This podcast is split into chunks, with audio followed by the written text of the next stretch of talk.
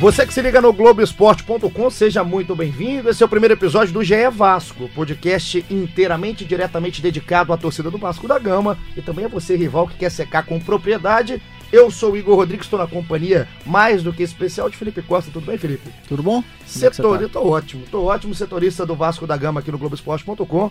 E assim, hoje é só o teaser, né? A gente vai começar só uhum. rapidinho para semana que vem. A gente começa de imediato com os programas maiores, com mais informações. Mas já que a gente não pode demorar, Felipe, já que nesta quarta o Vasco joga contra o Barra Mansa, um jogo treino, a gente vai começar a falar de time do Vasco. O Vasco está numa arrancada legal com o Luxemburgo. Joga nesta quarta-feira contra quem? Horário? Como é que tem a novidade do Vasco da Gama? Bom, o Vasco joga, aproveita, né, que o Luxemburgo está aproveitando que não tem jogos no meio da semana para dar ritmo aos jogadores, principalmente jogadores que não vêm jogando. O Vasco enfrenta o Barra Mansa às três e meia da tarde nesta quarta-feira, São Januário. E ele deve repetir praticamente todo o time que venceu o Fluminense na semana passada, né, no final de semana. A grande novidade é a volta do Rossi, que estava suspenso, e também do goleiro Fernando Miguel, que teve uma amidalite em cima da, da, da hora do jogo, não participou, o Sidão jogou. Então essas são as duas substituições certas para esse amistoso. Jogo treino, na verdade, contra o Barra Mansa. Saem Sidão, Ian Sassi. Ian Sassi. Entram Fernando Miguel e o é, Rossi, né? A princípio, sim, essas mudanças mais certas. Agora, Bruno César entrou bem no último jogo. Ia te né? falar o nome dele aqui, né? Porque pois assim, é. muita gente quando chegou o Bruno César, a gente não sabia qual Bruno César ia chegar nessa equipe Ninguém do Vasco, sabia, né? né? E até agora ele parece que não tinha chegado, é. de fato. E pela primeira vez, vamos dizer assim, ele consegue decidir um jogo num clássico, num momento espetacular para o Vasco ter essa arrancada. É. Onde entra, em qual cenário entra esse Bruno César no time do Vasco Luxemburgo? Foi engraçado até que o Luxemburgo comentou isso numa coletiva que ele deu, se eu não me engano, até no jogo contra, o Fluminense. Ele perguntou pro Bruno César: oh, você chegou no Vasco agora? Né? Porque eu acho que depois, nessa parada da Copa, Copa América, o Bruno realmente treinou muito. A gente vem acompanhando os treinos abertos do Vasco. E ele treinou muito sério, muito firme, naquela caixa de areia, que ele até né, falou sobre Sim. isso. E ele aparentemente tá melhor fisicamente e. Ele, tá, ele tava inchado, né? Tava inchado. Tá, é, é visível que ele tava inchado, tava pesado, tava fora de ritmo. Parecia um jogador de outra, de outra, de outra década. Né? Sim. O pessoal ficava brincando.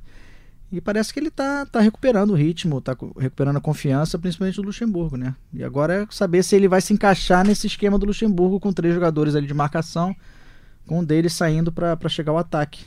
E no momento de, de, de, uma escassez tão grande de gols de falta que a gente está vivendo, né? É, foi sensacional o gol do Bruno César, que mostra a qualidade que ele tem, Exatamente. né, Exatamente. E o Vasco é, acabou se beneficiando muito, porque é um resultado muito importante contra o Fluminense. Eu queria só te perguntar, partindo desse, desse jogo treino, a importância desse jogo treino, é essas mudanças que o, que o Luxemburgo vem fazendo, vem tentando encontrar o time. Em que patamar que está o time do Luxemburgo? Já dá para o torcedor do Vasco estar tá em casa, ouvindo o podcast aqui, escalar na cabeça esse time do Luxemburgo? Ele já tem essa espinha? Eu acho que a espinha ele tem, mas ele teve problemas de contusão, né? É, é ele, o, o Castão voltou agora ao time do Vasco, Castão, jogador titular, então a gente sabia que ele voltaria como titular. O Pikachu para o Luxemburgo não é um jogador de frente, então ele recuou o Pikachu. Pikachu já é o titular da lateral direita, que não era no início da temporada. Ele está tentando encontrar o melhor, a melhor formação para o Vasco, que ainda não tem um, um atacante, né? O Vasco está atrás de um atacante, ele está ali colocando o Valdívia, às vezes coloca o Marrone na frente, mas ele ainda não teve um jogador ali que se destacou nessa posição.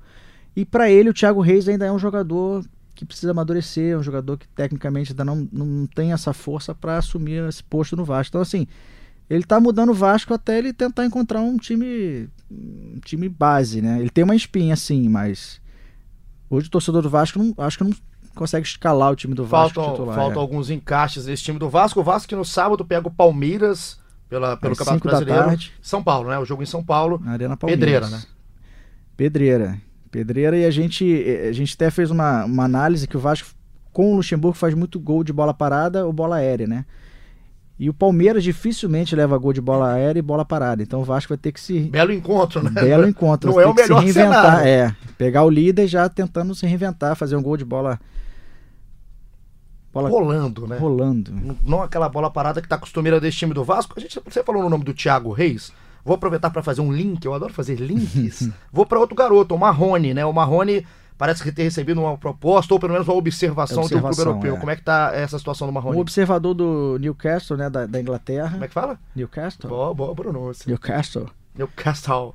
Ele veio ao Brasil para acompanhar alguns jogadores e é, o Marrone, né? Ele gostou muito do Marrone. A janela do futebol inglês fecha no dia 8. 8 de agosto. dia 8, então assim, tem um período. E parece que a, o, o, clube sinalizou uma possibilidade de, de, fazer uma proposta ao Vasco.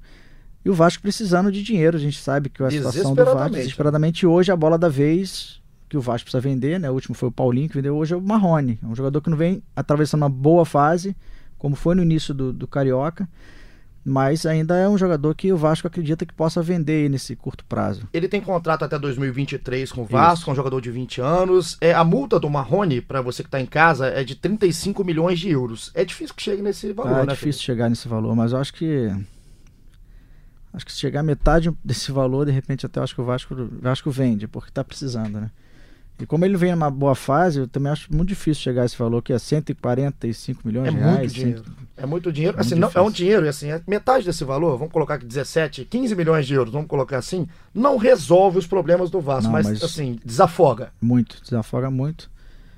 Ah, pelo menos uns três meses aí que o Vasco está precisando, até tentar recuperar um pouco, isso vai ajudar muito o Vasco. É uma novela que promete pelo menos continuar até o dia 8 de agosto, quando fecha a janela da Premier League o Marrone, 30, 32 jogos de titular no ano na temporada, principalmente no Carioca, ele era muito é. utilizado, né? Quando o Vasco ainda vinha buscando colocar o jogo. Ele teve uma lesão, se não me engano, o Marrone agora há pouco tempo, que atrapalhou um pouco essa, essa sequência antes ali pouco da Copa América.